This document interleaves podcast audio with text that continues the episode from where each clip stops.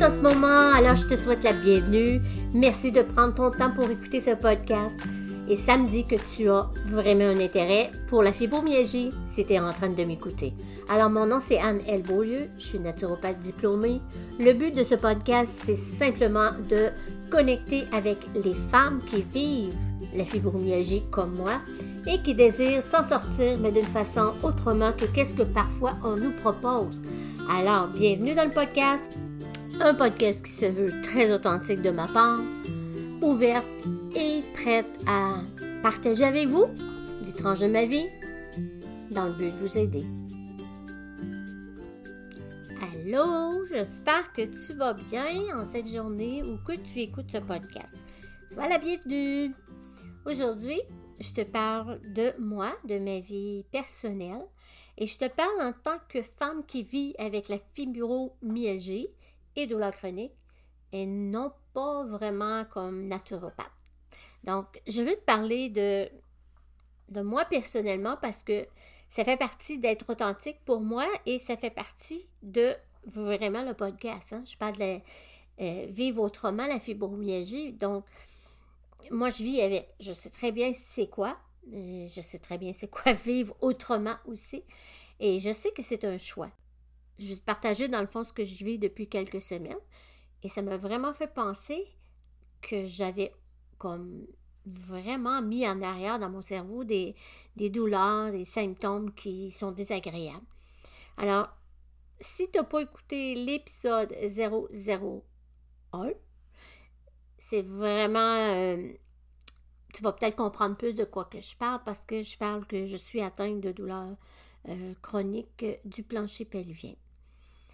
Alors moi, ce que je veux te dire pour que je te mette un peu dans la situation pour que tu comprennes euh, d'où j'arrive avec tout ça, c'est que depuis cinq ans et plus, là, je n'avais aucune médication euh, sous forme là, quotidien régulièrement. En fait, dû à tous les changements que j'ai apportés dans ma vie les dernières années, au niveau euh, alimentaire, psychologique, physique, spirituel, émotionnel, euh, tout en fait. J'ai fait un grand ménage, j'ai changé plein de choses de ma façon de voir la vie, de, vivre la vie. Et puis, ça m'a amené à avoir euh, vraiment une meilleure qualité de vie en tant que personne qui souffre de fibromyalgie.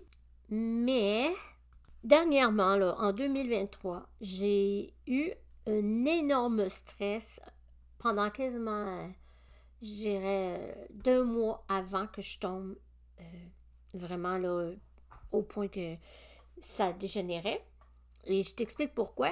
Comme je vous ai dit, je parle pas en tant que naturopathe, mais je viens de finir en novembre 2023, c'est ça. J'ai fini et j'ai eu des examens. Mais avant d'avoir mes examens, j'ai eu des trimestres qui ont été de plus en plus difficiles plus qu'on avançait. Euh, normalement, ce cours-là, on peut le faire sur deux ans si on le fait accélérer. C'était mon but, mais euh, entre ça, j'ai été très malade. Et puis, j'ai dû euh, relaxer puis prendre ça un petit peu plus. j'ai pris des petites pauses forcées qu'on va dire. Donc, ça m'a pris deux ans et demi.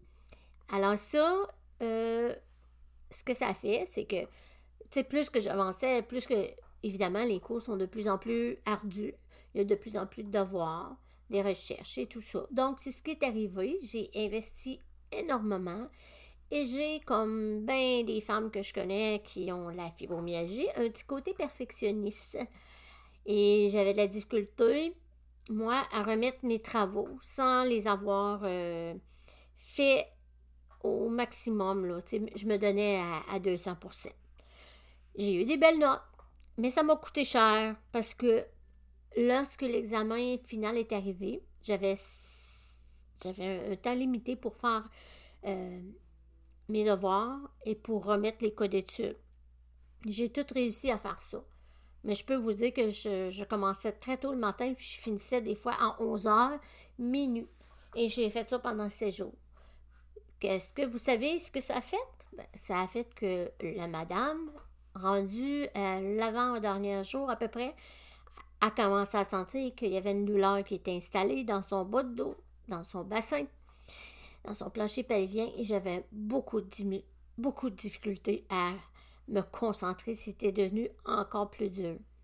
Alors, quand j'ai eu fini de remettre mes documents, le lendemain, j'avais de la misère à bouger. C'était très pénible. Mon mari a dû m'accompagner pour m'asseoir dans la chaise. J'ai passé la journée assis avec un pad chaud.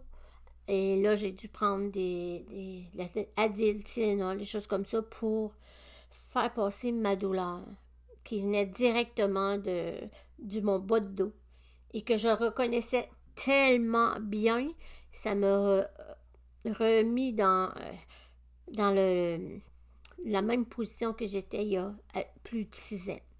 Alors là, j'ai compris que j'avais poussé mon corps en, bien au-delà de ses limites. J'étais rendue là, un peu trop loin. Et, ben, tu sais, dans le fond, moi, ce que je me disais, c'est, ben, il faut que je le fasse, j'ai pas le choix, il faut que je passe. Et il faut que j'investisse. Puis, c'est ça. Puis c'est vrai que j'avais pas le choix de le faire parce que j'avais une date limite. Hum, j'ai très bien géré, dans le fond, le temps que je mettais, mais euh, je faisais. bon, en tout cas, je, faisais beaucoup de révisions pour être sûre que j'avais bien compris. Puis j'étais aussi un peu dans la peur de ne pas être capable de passer. Et ça, je vous le dis, là, je ne sais pas pourquoi je pensais de même, là, aujourd'hui, parce que j'ai eu des notes, euh, des belles notes tout le temps. Je pense que je, je lâchais pas prise. Je voulais tellement que ça soit bien fait, puis que j'ai des bonnes notes. Mon côté perfectionniste a pris le contrôle et j'ai exagéré dans ma façon de, faire ça. Bref, ça m'a coûté un prix. Et là, je, m'en suis souvenu que, oh, j'ai. Je vais, je vais payer cher pour ça. Même si je voudrais pas, mon corps avait enregistré euh, la cortisol était dans le tapis, l'inflammation était là, j'avais vraiment de la difficulté. Donc, euh, la deuxième journée, euh, le matin, ça a été difficile encore une fois, puis les Tylenol ne faisaient pas effet, ni les Advil, il n'y a rien qui faisait effet. Et bref, là, quand que, ben, tu sais, j'étais assise dans ma chaise, je bougeais plus, puis je pleurais. Fait que mon mari a dit, ben là, on peut pas te laisser de même, il va falloir aller à l'hôpital. Et moi, c'est toujours non dans ce temps-là. je suis pas prête à aller à l'hôpital. Et puis, bien, il est arrivé que j'ai dû euh, aller aux toilettes. Et quand je me suis levée, mes, mes deux jambes ont plié. Et j'ai juste eu le temps de me, soutenir euh, par le, fauteuil que j'étais assis dedans. Et mon mari est venu en courant m'aider.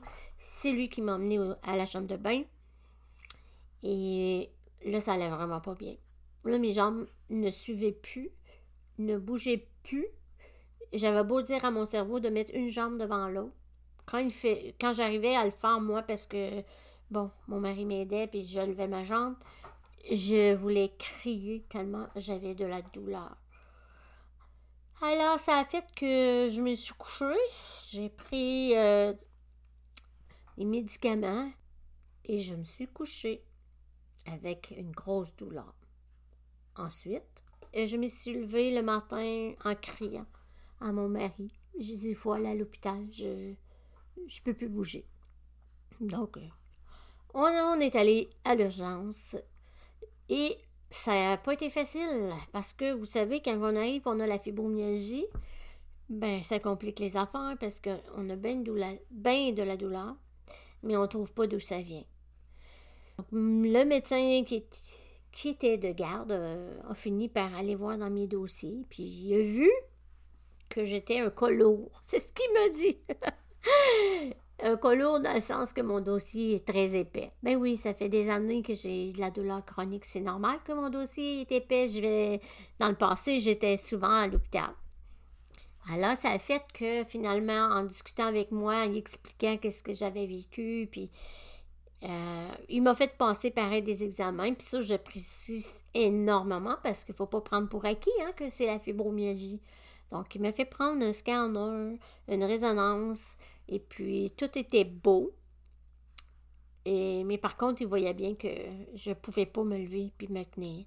Sachant aussi le dossier que j'avais sur la douleur du plancher pelvien, il m'a suggéré de me donner un dérivé de morphine directement des veines et puis que ça allait beaucoup m'aider pour calmer mon cerveau. Évidemment, j'ai dit oui. Euh, j'ai dit oui avec grand, grand plaisir parce que là, la souffrance était. C'était plus vivable. C'est, je veux dire, quand t'es rendu, tu veux t'arracher les cheveux sur la tête. Ça va pas bien. Fait que ça a marché, ça a fonctionné parce que le, le lendemain, j'étais capable de marcher. J'avais de la douleur encore, mais j'étais capable de marcher. Et en même temps que j'ai eu ça, ça c'est m'est arrivé, que j'étais à l'hôpital, ben j'ai eu le COVID. Donc, j'ai été très malade aussi à cause du COVID. Fait que tout ça ensemble, ça a fait, euh, comment on dit, un méchant cocktail. Je suis revenue de l'hôpital et là, j'avais euh, une prescription pour reprendre, recommencer à prendre du Lyrica. Alors, depuis ce temps, ben, je suis encore sur le Lyrica. J'ai vu mon médecin euh, soignant entre-temps et on a ajusté la médication selon mes besoins. Et puis ma douleur diminue tranquillement, mais je dois encore la prendre. Et ce matin, j'ai trouvé ça tellement difficile parce que moi, j'ai un rituel que je fais à tous les jours depuis des années. Euh, ça fait plus de 40 ans. C'est même pas la mode, tu sais. Et je l'ai fait parce que ça me fait un grand bien. Dans le fond, je faisais ce qu'on appelle du journaling. Alors, j'écris dans un journal à tous les matins. Ben, dans le fond, j'écris comment je me sens et tout ça, là, ce que je veux. Bref, je lis des livres, euh, toutes sortes de livres. Des livres qui vont m'aider aussi à, croître euh, dans ce que je fais, dans ce que je pense et comment je vis la vie. Et J'aime aussi prier, parfois méditer, ça dépend comment je fais. Bref, ça s'est installé dans ma vie depuis euh, plus de 40 ans. C'est pas nouveau. Mais ce matin, par contre, j'avais quelque chose de nouveau. Et ce quelque chose de nouveau-là, c'était que je me rendais compte que la médication que je prends amplifie un des symptômes de la fibromyalgie qui est d'avoir la, la tête d'un nuage. Alors, sur le coup, j'ai pas pensé, je me suis assise comme d'habitude dans ma chaise avec euh, ma doudou, puis j'ai tourné en rond comme une boucle sans fin. J'essayais de lire, j'étais pas capable, j'essayais d'écrire, j'étais pas capable de me concentrer. J'avais la tête tout le temps dans les nuages. C'est parti dans lunatique d'une bulle. Et ça m'a choqué, ça m'a euh, frustré un peu parce que je me suis dit, ben voyons non, c'est quoi ça là? Moi, faut, faut, peux pas passer trois heures assis à, avoir la tête des nuages. J'ai des choses à faire. Et puis, j'arrivais pas à me concentrer. Et tout à coup, je me suis souvenu de comment j'étais pendant des années avec ce sentiment-là et comment, en plus, la médication que je prenais amplifiait beaucoup. Dans le fond, ce que ça fait la médication, surtout pour la fibromyalgie, c'est que ça va aller calmer le système nerveux si ça calme le système nerveux, automatiquement, ça va calmer euh, l'activité un peu du cerveau. Et que là, je, me disais, je je peux pas croire, j'ai vécu des années comme ça, c'est tellement désagréable. C'est un des symptômes que je déteste le plus de la médication que je prends. Et là, tout à coup, euh, je me suis mis à faire comme un hamster, là, ça tournait, là, je m'étais dit, ah là, j'arrête, j'en prends plus, c'est pas grave, euh, ça va aller mieux, puis bon. À un moment donné, je me suis arrêtée, puis je me suis dit, wow, là, non, j'arrêterai pas ma médication parce que je suis pas prêt à l'arrêter. Mon corps me fait savoir encore que je j'ai besoin de me reposer et que j'ai besoin de prendre ça un pas à la fois. Quand ça va être le temps, je vais me sentir beaucoup mieux. Je vais même euh, le savoir parce que je, suis habituée maintenant comment fonctionner et comment mon corps fonctionne. Fait pour l'instant, je me disais, Anne, pratique ce que tu enseignes. Tu dois, tu dois attendre d'être en meilleure forme. Parce que là, c'est pas le moment de faire quoi que ce soit. Surtout pas d'arrêter une médication. Et ça m'a fait penser que j'avais oublié certaines souffrances par rapport à la fibromyalgie. Pour certains, des fois, c'est une chose, pour une autre femme, ça va être autre chose. Moi, mon, une de mes plus grosses choses que j'avais de la difficulté pendant des années, c'était justement ce sentiment-là d'être perdu dans une bulle, être lunatique souvent, puis euh, j'ai comme l'impression que je suis tout le temps sur le break. Alors, là, ça c'est ma réalité en ce moment que je dois vivre avec parce que c'est ça que mon corps a besoin pour prendre du mieux, puis réaliser qu'il peut arrêter d'être euh, sur le high, là. la cortisol euh, peut se calmer. Mais pour faire ça, on doit mettre en pratique certaines choses pendant un certain temps. Sinon, on n'y arrivera pas. Donc, tout ça pour te dire que la fibromyalgie, c'est pas quelque chose qu'on se débarrasse. C'est quelque chose qu'on peut apprendre à maîtriser, on, peut apprendre à vivre autrement les moments difficiles qu'on vit. On peut apprendre plein de choses pour changer notre façon de penser, pour nous emmener à un point où ce qu'on va vivre mieux avec notre réalité. Et là, encore une fois dans ma vie, je me retrouve dans cette position-là. Je vous dirais, c'est un niveau différent, une intensité différente, mais c'est quand même là que je suis. Et j'ai l'impression que je me trouverai encore là d'ici quelques temps, quelques mois, peut-être années, je ne sais pas mais ça fait partie de notre réalité. C'est jamais quelque chose qui est une ligne droite continuelle. On ne peut pas arriver à puis dire moi j'en ai, plus de symptômes de fibromyalgie. Ça prend un élément déclencheur et bang. La réalité t'arrive à pleine face, comme on dit en bon québécois. Et là, tu t'aperçois que non, tu as bel et bien encore la fibromyalgie et tu dois encore apprendre à vivre ces moments de saison qui sont plus difficiles. Alors, je te partage tout ça, cette bride de, ma vie, une petite fenêtre ouverte, et ensuite, je la ferme. Je la ferme en te disant que j'espère que mon partage très authentique, très, très réaliste dans ma vie en ce moment peut t'encourager.